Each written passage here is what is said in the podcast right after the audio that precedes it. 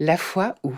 En fait, ça, ma mère a voulu être incinérée et on cherchait dans, quoi on allait la mettre. Quand on avait été au salon funéraire, ils nous avaient proposé des urnes. Et là, moi, j'avais une idée pendant la nuit et j'osais pas le dire à ma sœur. Et là, ma sœur me dit, ah! elle dit, on pourrait la mettre dans la soupière.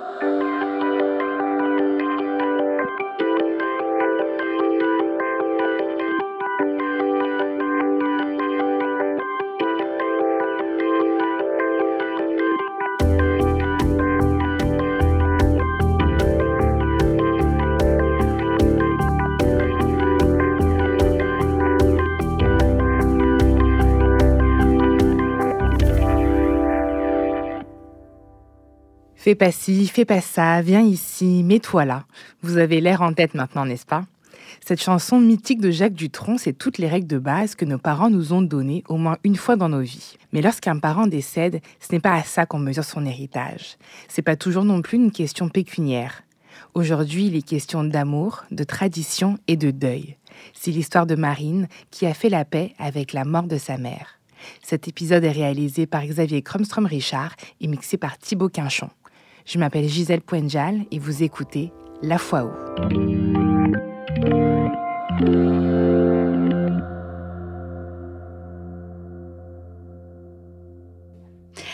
Le 2 hum, avril 2019, euh, ma mère est, décédée à 5h30 du matin. Et puis c'est moi qui ai fait la, la triste euh, découverte. Donc, euh, ma mère recevait des soins palliatifs euh, à la maison. C'est nous qui lui donnions la, la, morphine. Donc, il y a un moment où le malade avale ses médicaments, puis un moment où on passe aux injections. Euh, et puis, c'est la famille. C'est nous, dans ce cas-là, qui donnons. Et puis, à ce moment-là, on est aux deux heures. Donc, ma sœur et moi, on se réveille. Donc, je suis rentrée dans la chambre. C'était mon tour. Il était entre 5 h et 5 h 30. Et euh, quand je suis rentrée dans la chambre, je sors la seringue et je me mets à préparer. Je touche ma mère. Et là, il y a quelque chose d'un peu euh, qui n'est pas comme d'habitude. J'ai l'impression qu'elle est inerte. Donc, j'approche ma main euh, de, son, de, de, sa bouche pour savoir s'il y a de l'air qui sort. Puis, il n'y a pas d'air. Il n'y a rien. Fait que j'ai l'impression qu'elle respire pas. Mais elle est toute chaude. Elle est là, toute chaude. Euh. Donc, je suis un peu perplexe. Et vraiment, à ce moment-là, je suis un peu OK, qu'est-ce qui se passe? On nous avait dit à partir du moment où on donne la, morphine par injection, euh, le, malade euh, peut râler, euh, votre mère peut se mettre à, des fois, arrêter de respirer. Donc, on se demande, là, je me suis dit, bon, ben peut-être que c'est juste à l'arrêter de respirer. Et ce qui est spécial aussi à ce moment-là, c'est que ce qu'il faut comprendre, c'est que ma mère, elle est dans sa chambre, dans son lit, et elle dort avec mon père. Mon père est à ses côtés. Et habituellement, à chaque fois qu'on allait euh, donner euh, des injections, il y avait de la morphine, il y avait d'autres médicaments qu'on devait donner. Mon père se réveillait, nous demandait qu'est-ce qu'on était en train de faire, qu'est-ce que posait des questions, s'informait de comment ma mère allait et tout. Et là, mon père dort. Il, se réveille pas. Puis ma mère est à côté, puis là, tu as vraiment un, OK, qu'est-ce qui est en train de se passer? Donc, euh, tout de suite, euh, je sors de la chambre, je vais voir ma sœur, je réveille ma sœur qui est avec moi, on dort dans la même chambre. Je lui dis, Céline, euh, j'ai l'impression que je lui dis, c'est fini. Je pense que c'est fini. Mais je suis pas sûre parce qu'ils nous ont dit, des fois, ils arrêtent de respirer. je suis un peu très, très terre à terre, là, très. je suis pas en panique, je suis juste comme qu'est-ce qui se passe? C'est un peu comme si tu faisais cuire des pâtes, puis là, tu te demandes, est-ce qu'ils sont al dente ou pas? Je sais pas, c'est niaiseux, mais...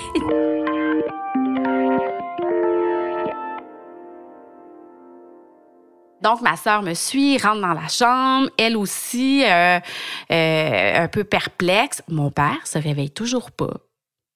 Il est là. Il y a le chat qui dort aussi au pied du lit de mes parents. On est comme, ben, je sais pas, qu'est-ce qui. Ce qu'il faut comprendre, c'est que mes parents, euh, ma mère est au Nouveau-Brunswick et il y a un service euh, pour aider les gens qui ont besoin de soins à la maison, comme ma mère qui a un cancer. Donc, Hector, euh, l'infirmier de garde, nous avait dit le matin, euh, ce soir, euh, c'est moi qui le garde cette nuit, au lieu d'appeler le, le, service, la centrale, appelez-moi directement, je reste à trois maisons, voici mon numéro de cellulaire, s'il y a quoi que ce soit, n'hésitez pas, je vais être là en dix minutes, je suis là. On fait OK. Donc, avec ma soeur, on fait, ben, on va appeler Hector. Donc, Hector arrive. Huit minutes plus tard, il est là, il est dans la maison, il est 5h40 euh, et il rentre dans la maison, tout ça, puis il dit, pas de problème, les filles, je vais aller voir. Alors, on le suit, on rentre dans la chambre et euh, je dis à, mon père, papa, euh, Hector est là. Donc, tu, te rappelles, l'infirmier, mon père dit, ben oui, je sais c'est qui Hector. Et il se retourne et se rendort. Nous, on sort de la chambre, ma sœur et moi, puis on laisse Hector qui fait les vérifications de signes vitaux, donc une batterie de test pour s'assurer que, pour vérifier comment va ma mère. Donc, dix minutes plus tard, il sort. Puis Hector nous dit euh, Ben, ça y est, tu sais, votre mère est partie comme une petite chandelle.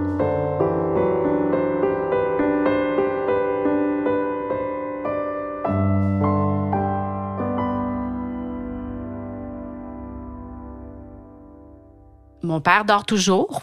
Et ma soeur et moi, on est toujours. Euh, on a plus ou moins de réaction. On est juste là, on écoute, on fait OK. Euh, c'est quoi la prochaine étape? Euh, et là, Hector nous dit qu'on a bien fait ça. Il dit, écoutez, nous, on suit beaucoup de gens comme ça, comme votre mère.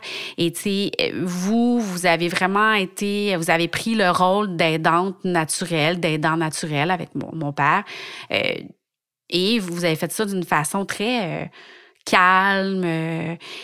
Puis nous, ben, je pense que ça nous fait vraiment du bien de, de, nous faire dire qu'on a qu'on a été des bonnes personnes, qu'on a, qu'on a bien agi parce qu'on a tous ces questionnements-là, parce que il y a quelque chose d'associé à la morphine qui est, qui, est mal, donc tu as l'impression. Et il y a aussi notre père qui est un peu euh, forcément euh, troublé, lui, par rapport à tout ce qui est en train de se passer et de nous voir donner de la morphine. Donc, on a à expliquer à, à notre père, OK, papa, on nous a dit de faire ça, on fait ça de telle façon. Et donc, il nous demande est-ce que. Est-ce que vous avez des, est-ce qu'il y a des préarrangements? Est-ce que vous avez, euh, qu'on fait oui, euh, on il y en a deux, c'est à Chipagan. Il dit, ben, je vais m'en occuper. Je, vais les appeler. Et on leur demande de venir à quelle heure? Là, on s'approche de 6 heures le matin. Euh, ben, on fait, je sais pas, ben, 8 heures, je sais pas, 9 heures. Et là, on est vraiment préoccupé par le fait que mon père est pas réveillé. Fait que là, on fait, ben, faut peut-être attendre qu'ils se réveillent. OK, ben, je vais les appeler, puis euh, je vais leur donner les informations et tout. Fait qu'on fait OK. Puis il s'en va. Et là, nous, on est. Euh, on fait quoi? On réveille notre père ou pas? On fait, ben. Avec ma soeur, on fait, ben, papa, il, je veux dire, il est toujours levé entre 5h30 et 6h. Il va se lever. On va faire un thé, on va faire un café. Euh, un peu sous le choc. Puis là, on est tout de suite dans la gestion de, bon, on a un frère aussi, euh, et qui n'est pas là, qui, est en route, qui est au Québec, qui doit arriver au Nouveau-Brunswick, qui est en route, qui doit prendre l'autobus dans, quelques minutes. Mais là, on, on ce qu'on l'appelle? Si on l'appelle, euh, on va peut-être, il est sur la route, il est en train de conduire, il va peut-être apprendre, lui apprendre comme ça que sa mère est morte. Fait qu'on est là-dedans, on est occupé par cette espèce de gestion euh, du moment présent. Donc, euh, et là, euh, il y a un moment donné où moi, je sors dehors, je, je vais aller fumer une cigarette, ce que je fais jamais le matin. Puis je me dis, ah oui, c'est vrai, le recyclage. La veille, on n'arrêtait pas de parler du recyclage. Il fallait pas oublier de sortir le recyclage. C'était plein. Comme quoi, des fois, dans des moments, il, se passe ça. Ta mère vient de mourir ton père le sait pas encore, ton frère le sait pas, et là tu dis, oh, c'est vraiment important, faut sortir le bac de recyclage. pendant que je fais ça, finalement je rentre dans la maison et là j'entends ma soeur, j'entends mon père, je comprends que mon père est réveillé.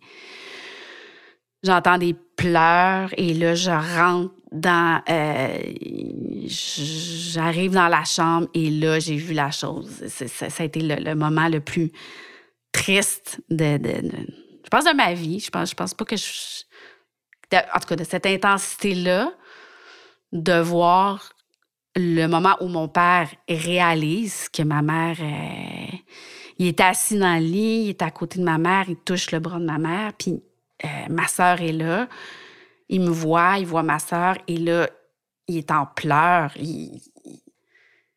et c'est comme ça, à ce moment-là, ma sœur et moi, on réalise, OK, est partie.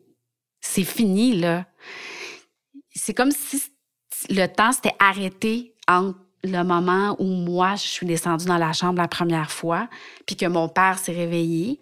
Et mon père s'est réveillé vers 7h30, 8h, ce qu'il ne fait jamais dans la vie. Jamais, jamais, jamais. Comme si inconsciemment, il l'avait su et que, je sais pas, il avait gardé ces moments-là pour dormir avec ma mère. Elle était encore, elle était, toute chaude, elle était là. là. Donc, à ce moment-là, c'est là qu'on a vraiment réalisé comme OK. Et là, ça a été pendant euh, une demi-heure, une heure. Euh, ben, c'est ça, de pleurs, de, comme OK, voilà, c'est fait. Et moment surréaliste auquel on pense pas, l'arrivée du corbillard, du, donc euh, des gens du salon funéraire qui arrivent. Et là, tu dis, mais c'est comme, comme dans les films, là. T'as le corbillard, fait que tu vois tous les voisins qui sortent sur leur balcon. Et on était à la campagne, qui sortent sur leur balcon et qui, qui, qui regardent ce qui se passe. Et un corbillard, c'est un corbillard. Et là, t'as les. T'as un homme, une femme qui sortent, puis ils sont tout bien habillés. Il faut comprendre qu'on est au mois d'avril, il y a eu une tempête de neige, il y a de la glace partout, la dame elle a des talons hauts. Puis évidemment, nous, c'est plus ou moins pelleté là, chez nous, donc euh, évidemment, ils rentrent dans la maison. Et là, ils rentrent, ils viennent, puis là, ils sont tous... C'est hyper solennel. Euh, là, ils viennent, ils apportent un sac, puis ils mettent le corps dans le sac. Voulez-vous regarder encore votre mère? Non, je l'ai vu dans son lit, ça va. Ils repartent. Ma sœur et moi, on est comme des petites abeilles, là, comme OK, il faut appeler, faut, faut, faut, appeler la famille. Euh, ma famille est française, donc il faut appeler la famille en France, il faut appeler les amis en France de, mes parents, euh, toute notre famille, s'assurer que les choses soient dites dans l'ordre. Euh, et mon frère doit arriver avec un des meilleurs amis de, mes parents qui reste dans la région de Québec et mon frère dans le coin de Sherbrooke. Ils doivent arriver tous les deux. Puis au départ, ils devaient arriver voir ma mère. Euh, on pensait pas qu'elle allait être déjà décédée. Euh, donc, elle allait arriver euh, et on les attendait. Et dans la journée, on s'est dit, OK, bon, là, où est-ce qu'on va dormir? Tout le... Où est-ce qu'ils vont dormir? Il n'y a pas assez de lits.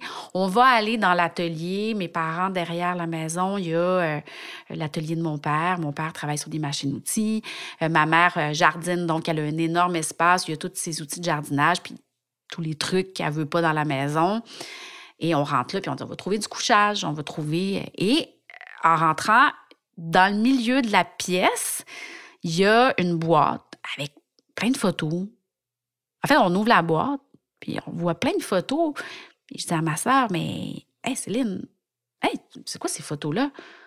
C'est pas les photos dans les albums, c'est pas les doubles. Des... Dans, dans la maison, il y a à peu près une dizaine d'albums photos de, famille, de, toute la famille.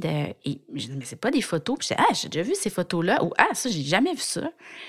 Fait qu'on rentre euh, les sleeping, les, les couchages et les photos de voir ces photos-là, ça nous a ramené à ce qu'était ma mère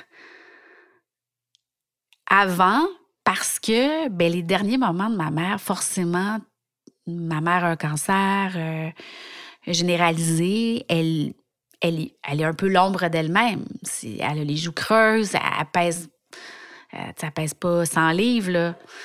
Alors là, on sort les photos. Fait que là, on voit euh, avec mon frère, ma soeur, quand ils sont petits, euh, des photos d'elle toute jeune, euh, avec quand elle a rencontré mon père, des photos avec, avec moi, forcément, mais de toute sa vie. Elle a toujours un sourire, toujours c'est une femme qui était aussi sportive. Et là, on voit ma mère comme pleine de vie, là. Puis c'était vraiment une belle femme. C'est sûr que c'est ma mère, là, mais, mais de voir ces photos-là, ça nous a vraiment fait du bien parce qu'on a fait Ah oui, c'était ça, notre mère. C'était quelqu'un qui était dans l'action, euh, une belle femme. Et mon père, je voyais que ça lui faisait du bien. Puis on est comme un peu sorti des derniers mois, de, de, dernières années de, maladie. Et à ce moment-là, je me rappelle aussi que ma sœur dit euh, Mais là, il y a plein de photos, on ne sait pas c'est qui. Puis là, maman, c'est maman qui nous aurait dit habituellement c'était qui? Ma mère, elle avait l'habitude de nous raconter les histoires de famille, puis nous les re-re-re-raconter. Puis là, moi, finalement, je regarde les photos, puis je lui dis non, non, non, ça, c'est euh, grande-tante Louli. Euh, ça, je pense que c'est le frère de papa. Euh, et là, je me rends compte que je suis peut-être devenue la mémoire. Je suis la plus jeune des enfants.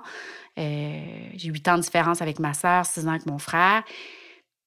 Et je me rends compte que ben moi, j'ai tellement posé de questions à ma mère sur l'histoire de notre famille que ben je, je, regarde les photos et je suis capable d'identifier. Fait que là, j'ai comme c'est comme il y avait comme un don qui s'était comme passé puis que j'allais peut-être devenir cette référence par rapport à ces histoires de famille et d'être capable d'identifier. Fait que ça aussi, ça fait comme dans cette journée-là, ça, ça, ça, ça fait du bien.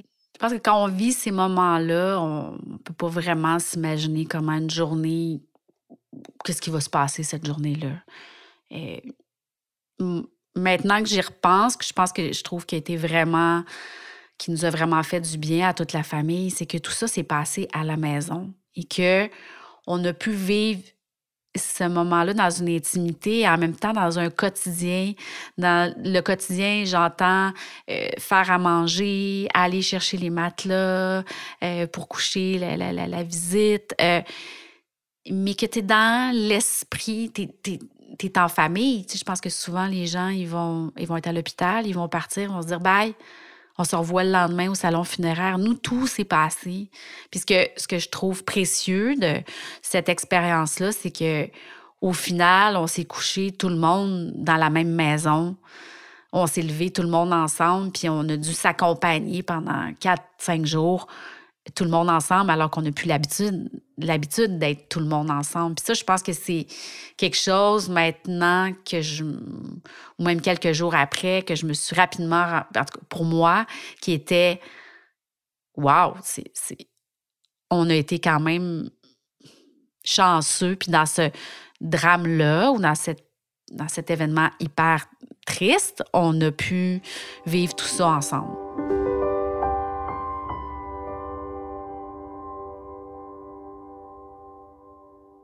On me demande souvent comment j'ai euh, comment je me sens, comment, comment j'ai vécu tout ça, comment ça s'est passé. Euh. Puis ce que je me rends compte, c'est que les jours après, j'étais quand même relativement sereine par rapport à tout ce qui s'est passé. Je pense que la raison pour laquelle je me suis sentie puis que je me sens encore comme ça, c'est que ma mère, elle a été sereine jusqu'à la fin à l'automne 2016. Euh, donc, euh, elle s'est fait opérer une première fois pour un cancer. Et à la suite de ce cancer-là, elle a eu une stomie, donc un, sac pour un cancer colorectal, donc un sac rattaché à ses intestins. Et euh, juste après, juste pour vous donner une image, ma mère s'est fait opérer. Elle a passé quelques jours à l'hôpital. Tu te fais installer un sac, qui est quand même pas quelque chose de très euh, agréable. Puis, euh, je veux dire, toi, comme ton identité, là, tu, tu vas plus aux toilettes euh, pour cette partie-là. Puis... Et ma mère est sortie de là une semaine, six jours après l'opération. Mon frère était là pendant la semaine, puis moi, après, je suis arrivée et j'ai passé quatre jours avec ma mère et quatre jours à lui dire Maman, arrête de courir. Maman, arrête de marcher. Maman, tu peux pas lever cette casserole-là parce que ma mère adore faire à manger, donc elle a des casseroles, mais je veux dire, en fond, d'une lourdeur et où, à un moment donné, j'ai pris mes parents sur le fait. J'étais en train de passer le balai, je les entendais plus. Je sors dehors et je vois ma mère qui sort de leur cuisine d'été en train de, transporter une, étagère avec mon père. Puis là, je sors. Là, je fais là, mais qu'est-ce que vous faites? Là, ma mère, a dépose, puis elle fait Ah, c'est ton père, je voulais l'aider, tu comprends? Puis là, mon père, Hein? Quoi? Des enfants, là. Des enfants.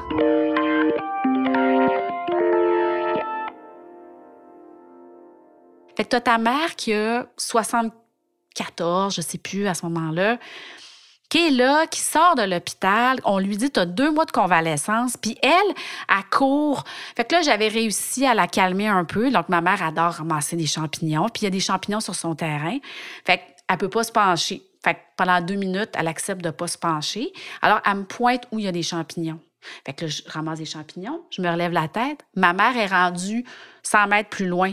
Marine, ici, ici. Et là, elle fait ça. Et là, je passe littéralement quatre jours à dire à ma mère de se calmer, qu'elle est en convalescence, qu'il faut qu'elle fasse attention. Pire que ça, tu as une stomie. Tu dis, bon, on va manger une petite soupe poulet et nouilles. Attends, attends, ma mère, la nourriture d'hôpital, elle a eu ça. C'est dégueulasse, ça goûte rien. Ma mère a décidé de se faire euh, ben, une soupe euh, de, de flageolets, de haricots. Qu'est-ce qui arrive? Tu viens d'avoir ta stomie. Ben, elle a des gaz. Puis elle fait Oh, comment ça marche ce truc-là? Mais c'est comme si elle avait, avant, elle n'avait pas de sac. Là, elle s'est mise à avoir un sac. Ma mère, c'est une femme très terre à terre, pratico-pratique. Bon, on va s'adapter à ce truc-là, puis, puis pas question qu'elle arrête de manger ses haricots, puis qu'elle mette de la harissa dedans, puis elle allait continuer sa vie. Fait que c'était vraiment comme, ben, du moment que je peux manger mes trucs, que je peux faire mes choses, il n'y en a pas de problème. À ce moment-là, on ne sait pas euh, la gravité de son cancer. On pense qu'elle va guérir. Ma mère est très positive. Elle a ce cancer-là. Elle va guérir. On ne se pose pas de questions. Euh, ça va passer. Elle va faire euh, de la chimio. Elle fait de la chimio après son opération. Elle fait de la radio. L'année se passe. Donc, on suit ma, on suit ma mère là-dedans. Puis, mes parents, ils n'ont jamais été dans l'appréhension. Ils ont jamais été... Ils ont toujours été... Ils ont toujours vécu le moment présent. ce qui a expliqué ont déménagé au Québec sans trop se questionner. Mes parents sont français, sont arrivés à Québec, se sont construits un bateau, sont arrivés en bateau ici avec nous, toute la famille. Si c'était questionné sur l'avenir et le futur, jamais ils auraient fait tout toutes ces choses-là. Mes parents ont déménagé sept ans plus tôt au Nouveau-Brunswick. Et moi, déjà, à ce moment-là, je me suis dit, bon, ça va être compliqué. Mes parents vieillissent. Ils sont à 10 heures de route de chez moi à Montréal. Il faut que j'apprenne à vivre avec le fait que ça sera pas simple, ça va être compliqué, mais je peux pas rien faire. C'est leur choix, ils sont comme ça. Donc, j'accompagne ma mère là-dedans. On s'entend toujours à 10 heures de route de Montréal. Et euh, traitement et tout ça, l'année d'après, et au printemps l'an dernier, en 2018, ma mère doit aller à l'hôpital, elle a un problème avec son sac, on comprend pas trop. Et par inadvertance, je parle à son médecin de famille qui m'apprend que ben, ma mère est condamnée et qu'en fait, depuis l'automne, elle a des traitements euh, palliatifs. Oh, OK. Et là, moi, je suis fâchée parce que je dis, ma mère, elle ne nous le dit pas. Mon père, il ne nous le dit pas. Pour finalement, on décide de faire une intervention avec mon frère, ma soeur. On débarque euh, au Nouveau-Brunswick. On essaie de comprendre qu'est-ce qui se passe. Puis elle me dit en même temps, et tu sais que ton père qui a l'Alzheimer. Je fais comme, quoi? Et tout ça, ça se passe le jour de mon anniversaire. C'est super. C'est vraiment un beau souvenir. Et quand on arrive là-bas, on comprend que non, ma mère, elle, elle fait pas. Euh, elle nous a rien caché. C'est que elle, elle est à ce moment-là un peu dans le déni. Mais un déni, euh, c'est comme si le langage euh, d'hôpital, de, de médecin, elle le saisissait pas.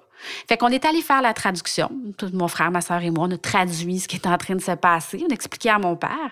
Mon père qui dit, mais moi, je, je rentre pas quand on va chez le médecin. Je le sais pas, je comprends rien. Il nous parle de protocole. Fait qu'on fait l'intervention, puis on se dit, euh, toute la famille à ce moment-là, bon, là, qu'on comprend, c'est que c'est comme ça dernière année. Ça peut être plus long, ça peut être plus court, on le sait pas. Ma mère, euh, elle, parle, elle n'arrête pas de parler de son jardin. On va tout faire pour qu'elle puisse faire son peut-être dernier jardin ou faire euh, ses trucs, puis lui rendre la vie agréable, puis essayer de l'avoir. Tout de suite, moi, je me mets dans ce mode-là, puis je me dis, ben c'est ça qui est ça. on va lui offrir des beaux jours. Et à ce moment-là où on va faire cette intervention-là, ma mère a réagi quand même elle est déjà dans un mode, euh, je me rappelle, on prenait l'apéro dans la serre, on est au printemps, euh, on est bien, et ma mère qui dit, ah, j'ai tellement eu une belle vie, je vous aime tellement, puis vous êtes tellement des beaux enfants, puis je vois pas qu'est-ce que j'aurais pu avoir de plus. Fait ma mère, elle est déjà là-dedans. Fait c'est sûr que d'entendre ta mère dire ça, ça t'aide toi aussi à accepter ce qui va éventuellement arriver. Euh, on dit qu'on peut jamais vraiment se préparer à la mort, que, ça arrive, puis que même si tu essaies de te préparer, bien, aujourd'hui, j'ai l'impression que oui, oui, j'ai réussi à me préparer, puis ça fait en sorte que quand je suis arrivée au moment où elle est décédée, ben j'étais prête Et que c'était en partie parce qu'elle m'avait préparé à ça. Et que pendant toutes ces années où j'ai l'impression que mes parents étaient un peu fous, marginaux, qui faisaient un peu n'importe quoi, qui m'avaient appris ce truc-là d'être. Euh, de, vivre dans le moment présent.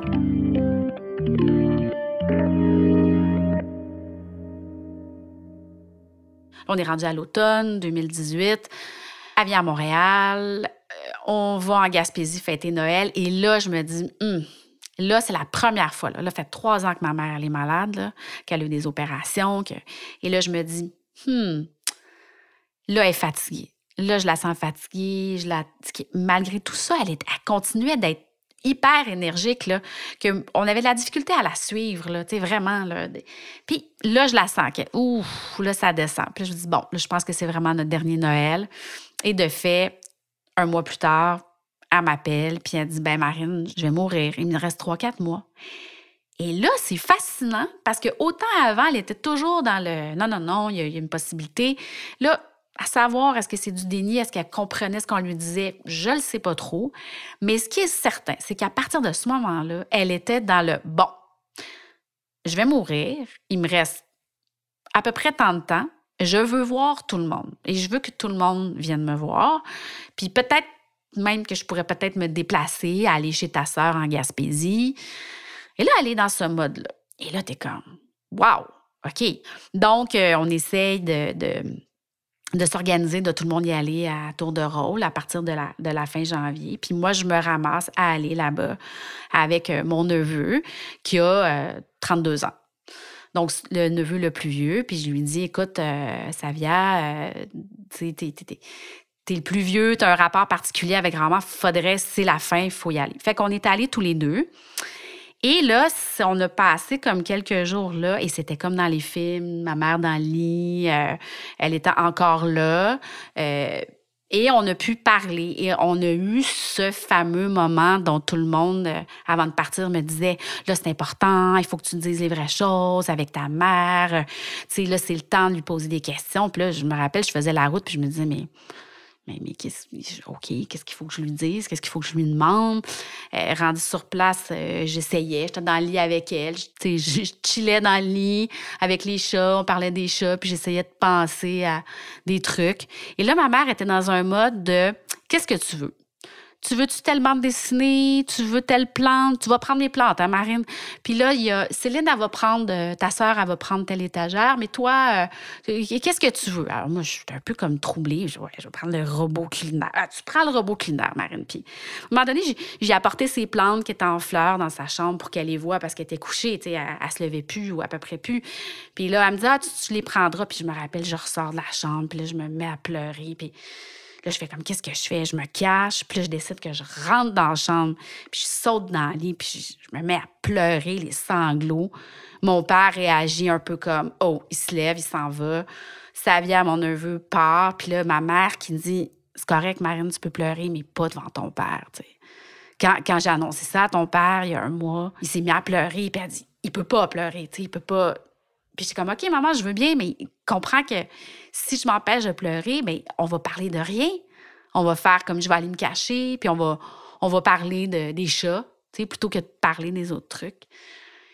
Fait qu'on n'a pas eu tant de moments, mais à ce moment-là, ma mère, elle m'a dit, mais écoute, euh, Marine, je vais être partout. Et là, pour dire comment ma mère était une femme très terre à terre, elle dit, je vais être partout. Tu vas avoir mes choses dans ta maison. Tu vas avoir mes livres de cuisine, tu vas avoir mon robot culinaire, tu vas avoir mes plantes, tu vas avoir une étagère. Je vais être partout avec toi. Je vais être là.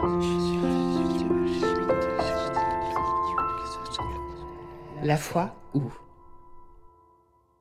En juin, euh, donc deux mois plus tard, la, la, mort de ma mère, on a fait une cérémonie alors, on fait ça au mois de juin euh, et on fait ça, on décide de faire ça dans la cour euh, de mon neveu, euh, le fils de ma sœur, qui est à Lévis et qui a un énorme jardin derrière. Il y a des arbres et derrière la maison, ils n'ont pas de voisins. En fait, les voisins, c'est un cimetière.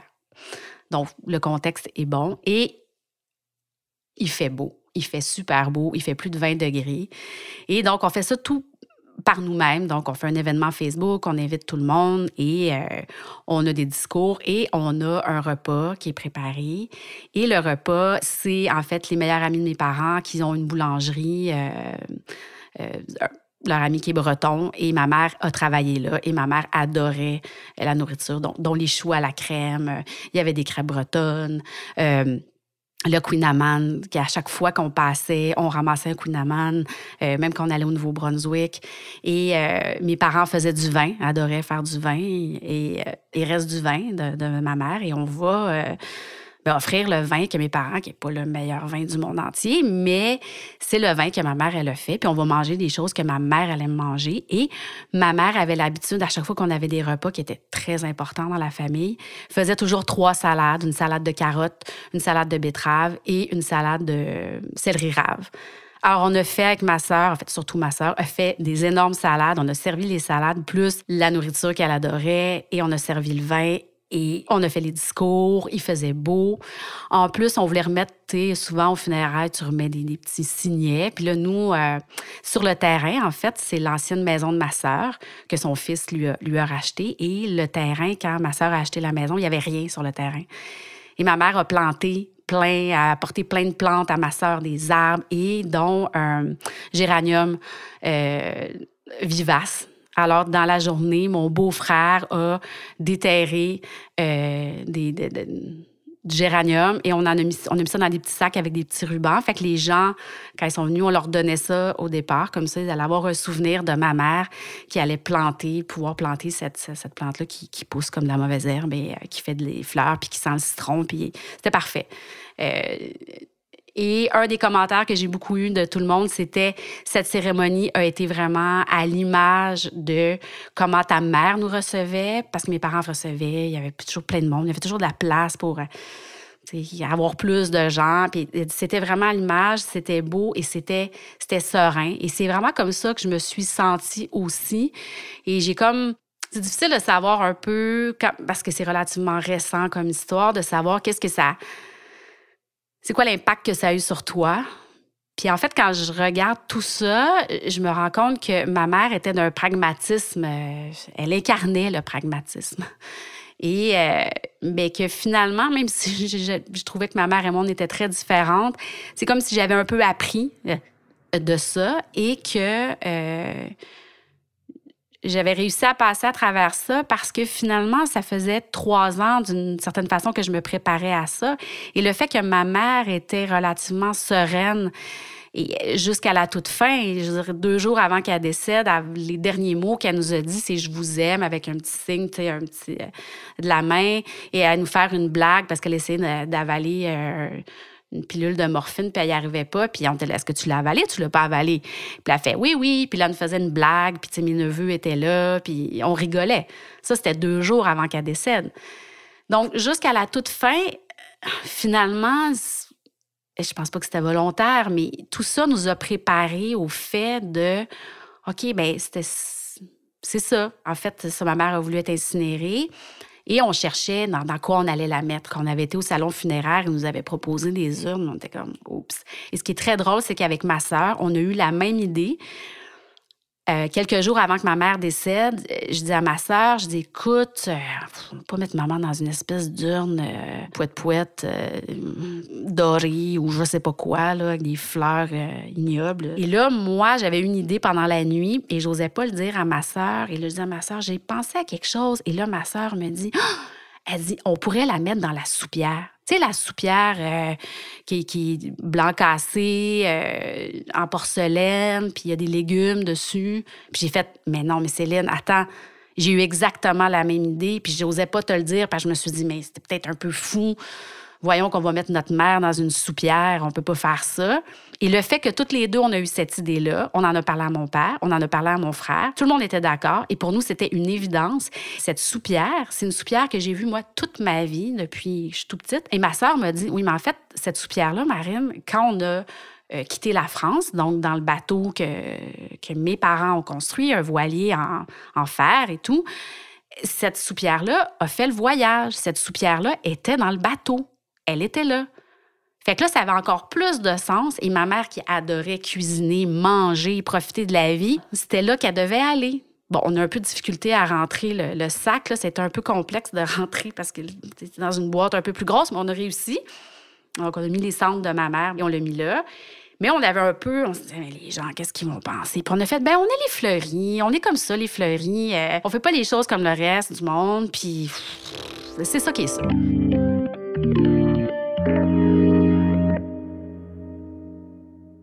Dans les dernières années, donc, j'ai accompagné ma mère dans la maladie, la mort. Puis moi-même, dans ma vie, c'est passé un certain nombre de choses. J'ai quitté mon travail, j'ai fait des, des choix de vie. Et j'ai l'impression que aujourd'hui, si j'ai été capable de laisser aller, que j'ai été beaucoup dans le lâcher prise avec ma mère, de juste dire je vais vivre les choses dans le moment présent, on, s'énervera quand ce sera le temps de s'énerver plutôt que s'énerver avant parce que de toute façon, ça va se passer. Que ma mère m'a euh, accompagnée moi-même dans, dans cette prise de conscience-là ou dans cette dans cet état d'être face à, ma propre vie, face à la vie en général, d'être capable de, de lâcher prise sur un certain nombre de choses sur lesquelles tu n'as pas le contrôle et de profiter de ces moments-là. Dans le fond, tu dis, OK, ben c'est les derniers moments, je vais, je vais juste le vivre comme ça se passe. Et je me rends compte dans la simplicité. Ma mère, elle incarnait ça, cette forme de simplicité-là. Puis la, fin de sa vie, de mourir à la maison en toute simplicité. Euh, les services médicaux lui avaient proposé d'avoir un lit d'hôpital et ma mère était comme non, moi je vais mourir euh, aux côtés de votre père dans mon lit. Et littéralement, c'est ça qui s'est passé. C'est vraiment ça qui s'est passé. Que ma mère, elle, elle est décédée simplement euh, comme elle a vécu sa vie simplement. Une espèce de, ouais, de simplicité. De, de, de, je pense que moi, ça m'a beaucoup touchée. Puis de façon plus ou moins consciente, euh, ben, j'essaie d'être là-dedans aussi, de vivre les choses simplement, puis d'accepter de, de vivre les choses euh, au moment où. Ouais, d'essayer d'arrêter d'anticiper, de, de, faire de l'anxiété surtout, puis rien. Vous venez d'écouter une histoire de La Foi Où, un podcast sur la vie adulte produit par grand public et enregistré au studio Baseball 2050. Retrouvez-nous sur Instagram, Facebook et Twitter, parlez-en à vos amis et suivez-nous sur votre application de podcast préférée. Écrivez-nous vos bons mots et partagez-nous vos histoires à allo à commercialgrandpublic.ca. Je m'appelle Gisèle Poendial. À bientôt!